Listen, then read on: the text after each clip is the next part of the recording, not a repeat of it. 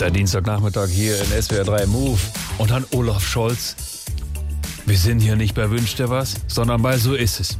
Der Kanzler hat Richtlinienkompetenz, habt ihr mitgekriegt. Heißt, der kann auch mal ein Machtwort sprechen und wir haben uns gefragt, wie ist das wohl hinter den Kulissen genau abgelaufen, dieses Machtwort? So, schönen guten Tag. Geh mir aus der Sonne, du Spacken. Äh, Hoppla, Olaf. Äh, Was ist denn mit dir passiert? Das klingt ja jetzt fast ein bisschen frech gerade. Frech. Ich nenne das verbal überlegen. Äh, Wir wollten ja nochmal über die AKWs reden. Wer Führung bestellt, bekommt sie auch. Ja, aber so? Die AKWs bleiben, alle drei, und jetzt halt die Klappe, Robert.